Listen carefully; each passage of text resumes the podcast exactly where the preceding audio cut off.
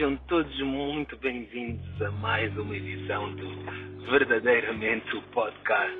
Olha, eu gostava muito de, eh, de vos dizer que ah, agora vou gravar com mais frequência, eh, mas não é verdade. Eu ando uh, uh, a priorizar o meu tempo para outras atividades, mas de vez em quando há gatilhos em mim que despertam a vontade de vir aqui e falar convosco e partilhar convosco um pouco mais daquilo que é a minha história. Hoje, e eu nem me apresentei, o meu nome é Marco Patrício Vitor, para aqueles que não me conhecem, hoje eu venho falar convosco sobre o sentimento de rejeição.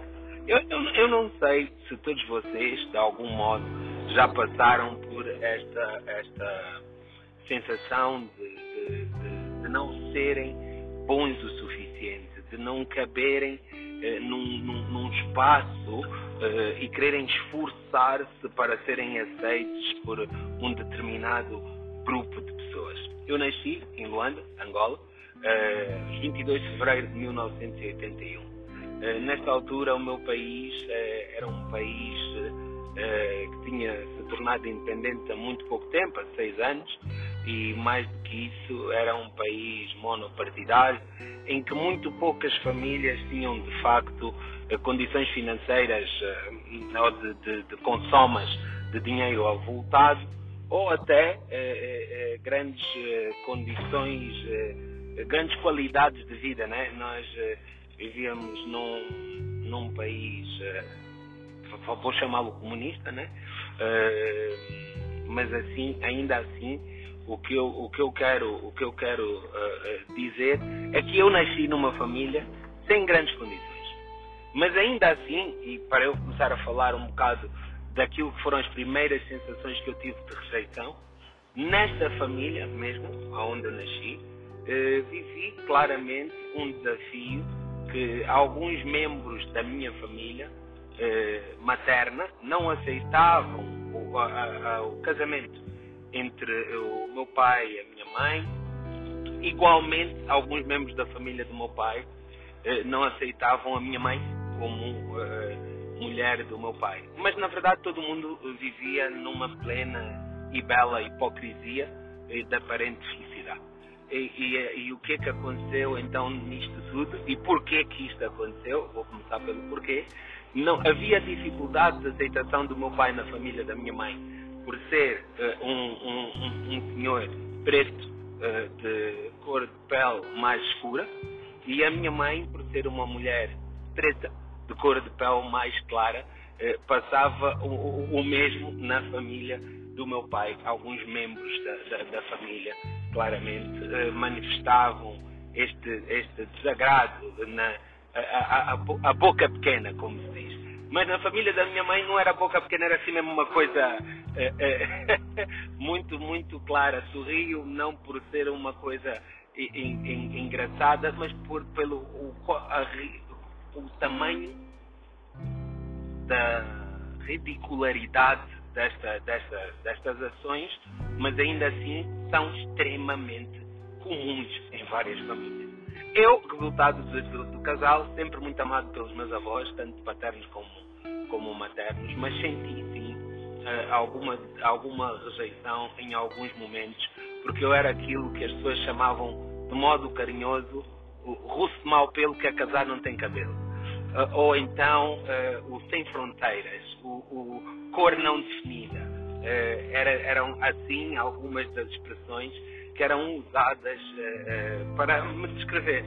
E, e, são coisas que eu uh, claramente não guardo num lugar de rancor, de dor, mas que fazem parte daquilo que é a minha vivência e da minha uh, formação como homem.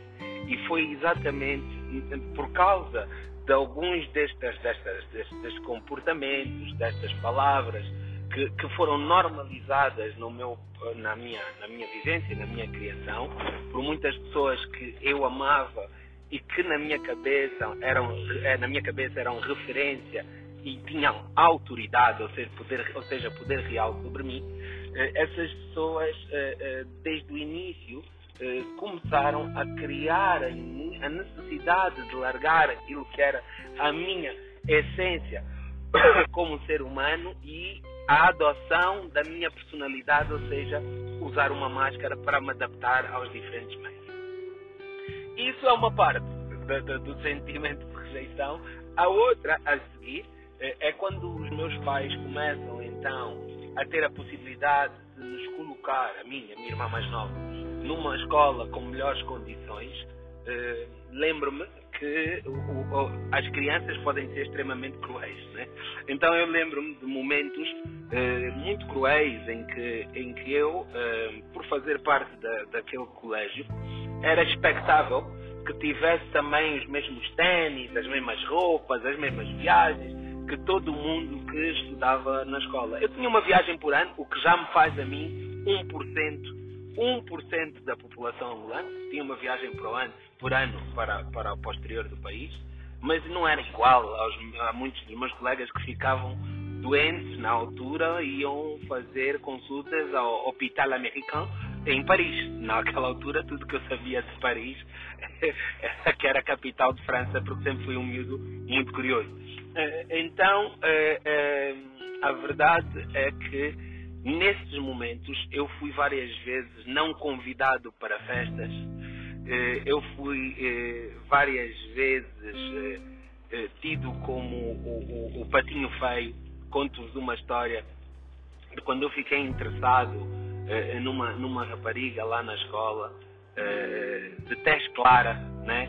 E eu faço questão de mencionar esta, esta, isto não para estarmos aqui a, a, a, a enaltecer colorismo, mas para deixarmos, deixarmos assim claro que eu, Marco, eh, filho de uma senhora de, de, de, de pele clara, criado por uma avó eh, de pele claríssima, como em Angola nós chamamos uma. A minha avó é cabrita. então, aquilo que, que de facto era conhecido como o belo, por causa de certas afirmações subliminares que iam acontecendo eh, eh, em conversas de família, em convívios de família, estes pretos, estes, eh, estes gajos não têm motos nenhums, pá, estes gajos é atrasar a raça, pá, estes gajos. Então tu, sem querer, eh, vais ficando com essa programação e, cre... e acreditando que, de facto, beleza e, e, e, e afirmação deverá vir de uma mulher de teste pele clara, né? Não que eu, uh, que eu ache que as mulheres de pele clara sejam menos bonitas, menos interessantes, fora longe de mim, minha mãe, por amor de Deus, nem temos que falar por aí. É, é, é, mas era questão de que mulheres de teste pele escura não eram nem sequer vistas aos meus olhos como opção. Também era puto, ainda bem que cresci. então a verdade qual é que é? Muitas vezes fui eh, eh, posto, naquela altura senti como humilhação, hoje não, não, não a descreveria dessa forma, fui colocado de parte eh, eh, naquilo que era o leque de interessados por, por certas meninas, eu não fazia nem sequer parte, porque epá, a minha cor não era definida, o, o, o, meu cabelo era, era, era e é, graças a Deus, crespo, mas na altura era, era, era chamado de cabelo ruim. Aliás, deixem contar-vos que, por causa de toda a, a, pressão que eu próprio sentia, eu usei várias vezes curly. curly. É um, um produto para, para relaxar o cabelo, para que ele fique, ficasse meio ondulado. Curl, wave, ondas no cabelo. Tentei tudo. Mas, mas o meu cabelo é tão forte, tão forte, tão forte, que nunca o produto durava, o efeito do produto durava mais do que quatro dias, uma semana no máximo. E ainda bem que o meu cabelo é assim. Eu, na altura, não tinha uh, uh, o conhecimento que tenho hoje da, da, do, daquilo que é a qualidade de carbono que tenho, que, que tenho na, na, na, cabeça, né? Mas o que, na verdade, na altura, eu queria muito ter o cabelo dos meninos os morenos, os, os, os que nós chamamos mulatos. É, esse era o meu, o meu sonho. Então, na altura, pré-adolescência, adolescência, isso foi muito marcante para aquilo que era o meu nível de autoconfiança. O meu nível de autoconfiança era mas tão baixo, mas tão baixo, que eu tudo que queria era parecer aquilo que eu não era. Eu queria mesmo abraçar a personalidade dos, dos mais queridos, do top dos mais queridos. Queria muito parecer-me com, com, com, uma, com uma pessoa com, com a pele mais clara, cabelo mais, mais, uh, mais menos, menos forte que o meu, mais, mais liso, mais encarcolado. Ou seja, a, a, a tentar, naquilo, naquilo que se diz, entre aspas, aspas, eu condeno eh, eh, eh, eh, veemente ao uso dessa expressão hoje em dia, eu queria apurar aquilo que era a minha raça, né? Quando eu já sou maravilhoso com a raça que tenho, um verdadeiro rei. Mas, mas, mas vamos chegar até aí. Então, no processo, no processo de, de, no processo de crescimento, fui tendo várias experiências amorosas e tal, e, que, e eu notei que havia uma coisa que acontecia, e, e permitam-me não falar eh, de modo tão cronológico, mas falar livremente do tema. Eu notei que, que durante eh, algum tempo havia um padrão que acontecia na minha vida, que era o padrão de eh, eu ser, naquilo que era a minha visão, né, ser sempre a segunda opção. Explico-vos um bocado mais. Normalmente, quando eu ia, e aconteceu isso neste colégio, eh, eu paquerava a menina e, e, e, e, ela ia dizer assim, não, na minha escola tinha tipo Marco, Marco Kiffen, Marco Fialho, Marco Paulo uh, uh, e o Marco Vitor, que sou eu, mas que na altura era descrito como Marco Macaco. Então, para vocês entenderem, epá, o nível de bullying, mas não era um macaco porque era um miúdo extremamente feio, nunca fui feio, até sou um miúdo bem parecido, mas, mas era o, o macaco porque, epá, nós tentamos sempre atirar abaixo aquilo que supostamente não está dentro dos padrões, mas, mas é necessário tu, dos padrões de beleza para ti, né? E então chamamos nomes e nomes de animais e pronto. Mas, mas o que eu quero te dizer é que muitas vezes o que as pessoas rejeitam é aquilo que não têm capacidade de gerir. Mas vamos levar mais lá para frente. Mas eh, o que eu quero te dizer é que então o que acontecia era eu paquerava as meninas e então ficava todo, todo uh, uh, animado quando a menina me ouvia e tal e que. E então há uma vez que, que neste colégio a menina aceita-me por dois dias. aceita-me por dois dias, mas na verdade eu venho a descobrir mais tarde que ela só me aceitou porque queria fazer ciúmes ao dread dela, que era um, um outro rapaz lá da escola, um, um moreno que, que, na altura era visto como tudo de bom, né? Então, é isso, acontece isso e eu, epá, fico extremamente triste, magoado, tal e que, e pronto, aconteceu, aconteceu-me isto. Aí é, é, eu, este, o padrão que vos estava a falar é que eu comecei a aceitar com muita facilidade ser sempre a segunda opção. O que é que eu quero dizer com isso? Imagina, eu ia pedir uma menina em namoro e a frase que eu mais ouvi na minha vida durante a adolescência foi: Olha, eu gosto de outra pessoa, mas é assim, é, eu posso estar contigo, mas se ele quiser estar comigo, eu vou te deixar. E eu ouvi essa frase anos a fio.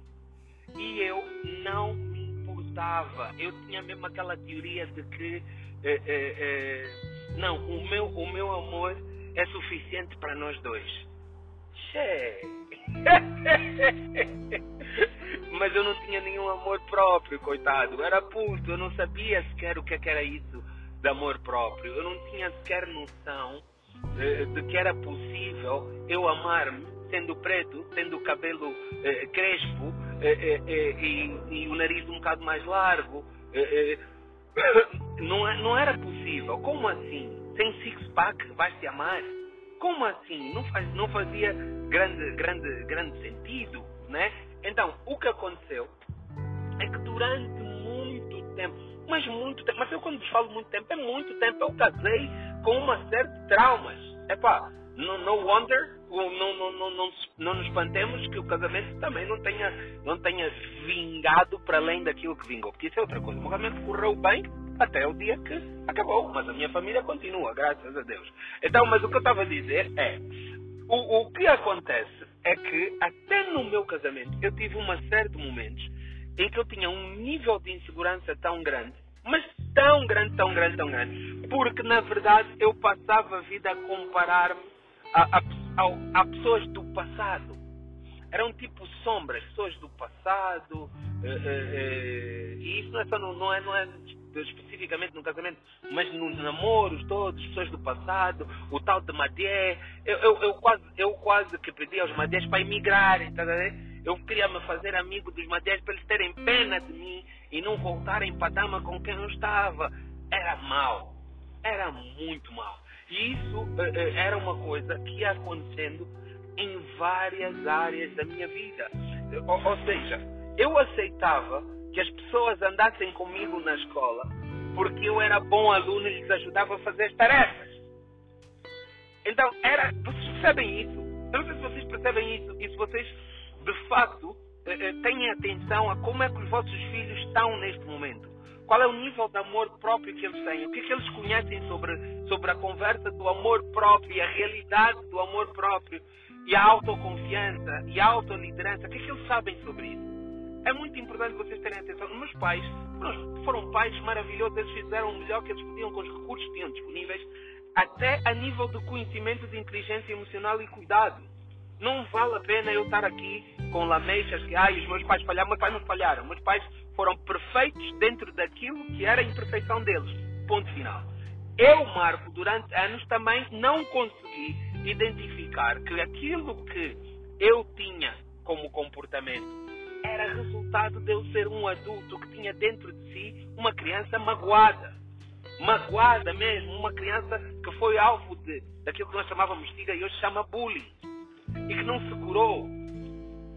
E ainda bem que eu descobri e hoje em dia faço terapias, faço coaching, faço e tenho uma série de, de recursos e, e, sei, e sei o valor que tem. Ok? Então, mas o que vos estou a dizer é que durante muito tempo da minha vida foi assim. Até que eu vou e mudo de escola, saio deste colégio e vou para uma outra escola.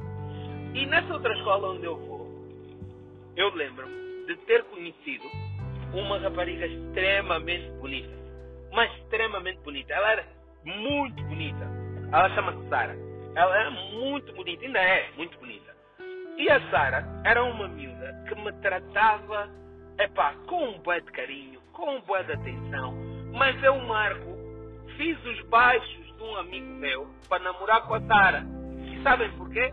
Porque eu não tinha capacidade de acreditar que a Sara não ia olhar para mim como segunda opção ou que a Sara, por distração, ia olhar para mim.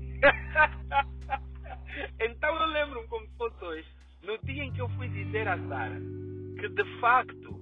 É, é, é, o meu amigo e tal, e estava interessado nela, e ela olhou para mim e disse: Oh, mas eu estava interessado em ti. Eu ri-me as gargalhadas porque achei, ah, barba, está a brincar.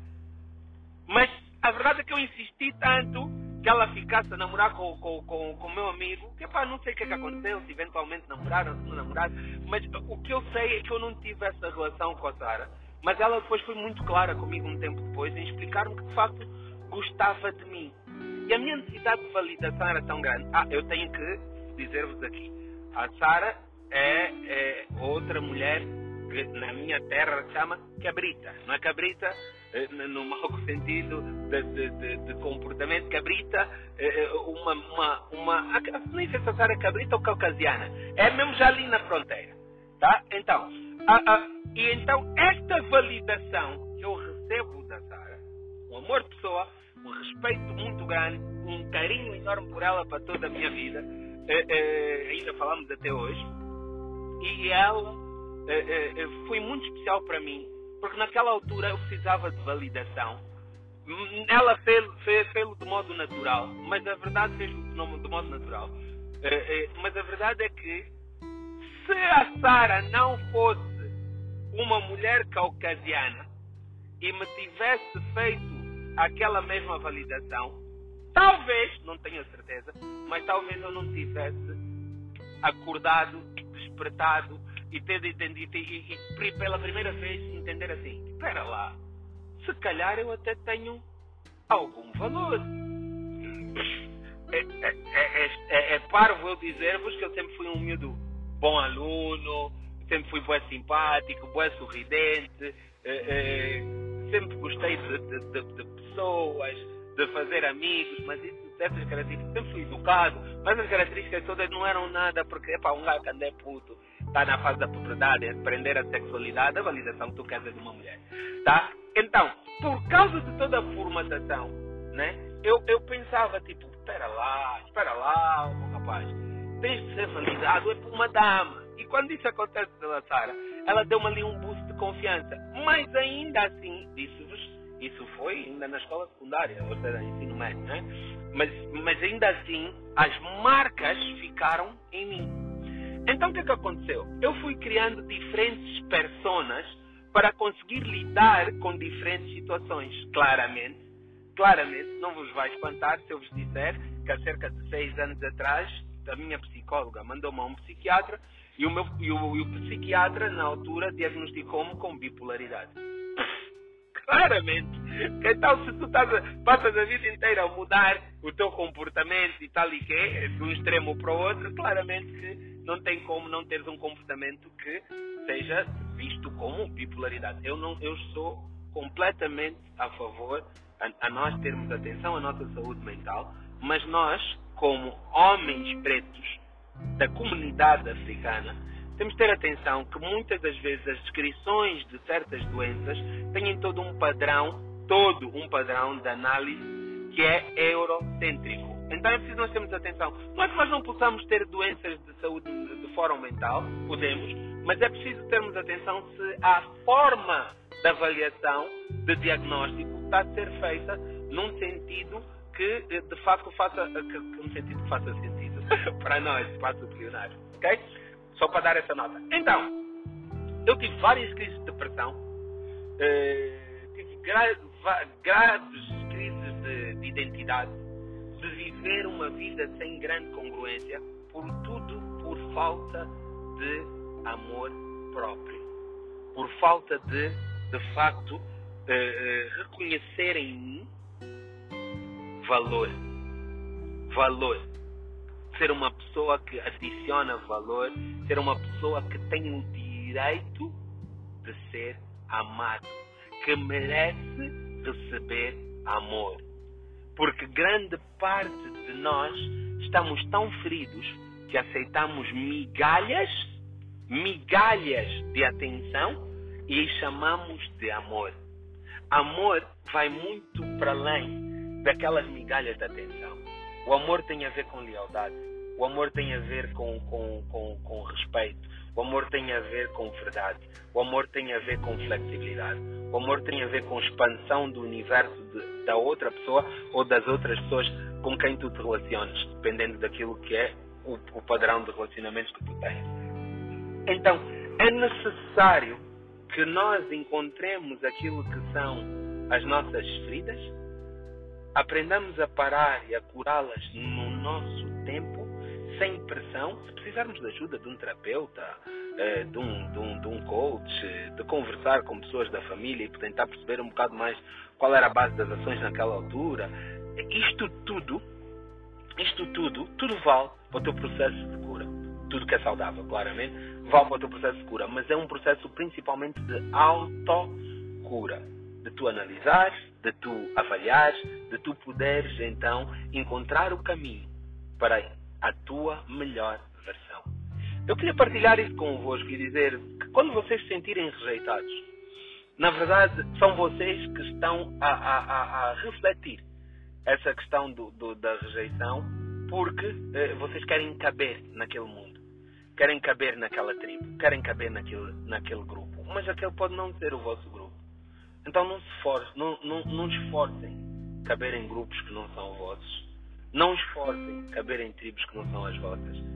Saibam de facto qual é o vosso valor, validem-se, amem-se e, e promovam o vosso crescimento e promovam o crescimento das pessoas a quem vocês vão estender o vosso amor próprio. Não é possível tu dares amor saudável a alguém sem dares amor saudável a ti próprio.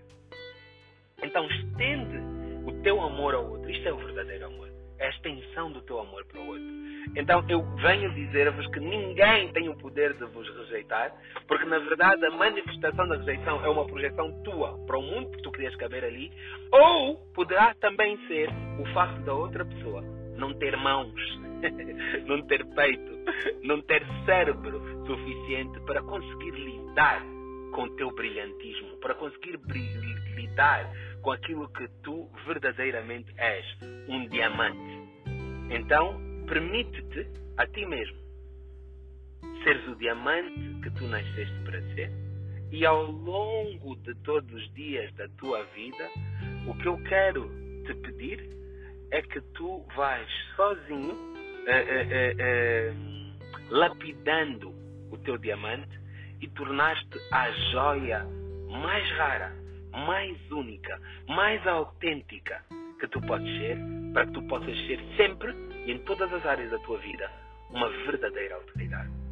Este foi mais um podcast, verdadeiramente um podcast. Eu sou o vosso Marco Patrício Vitor e vemos quando nos virmos. O que interessa é que seja impactante.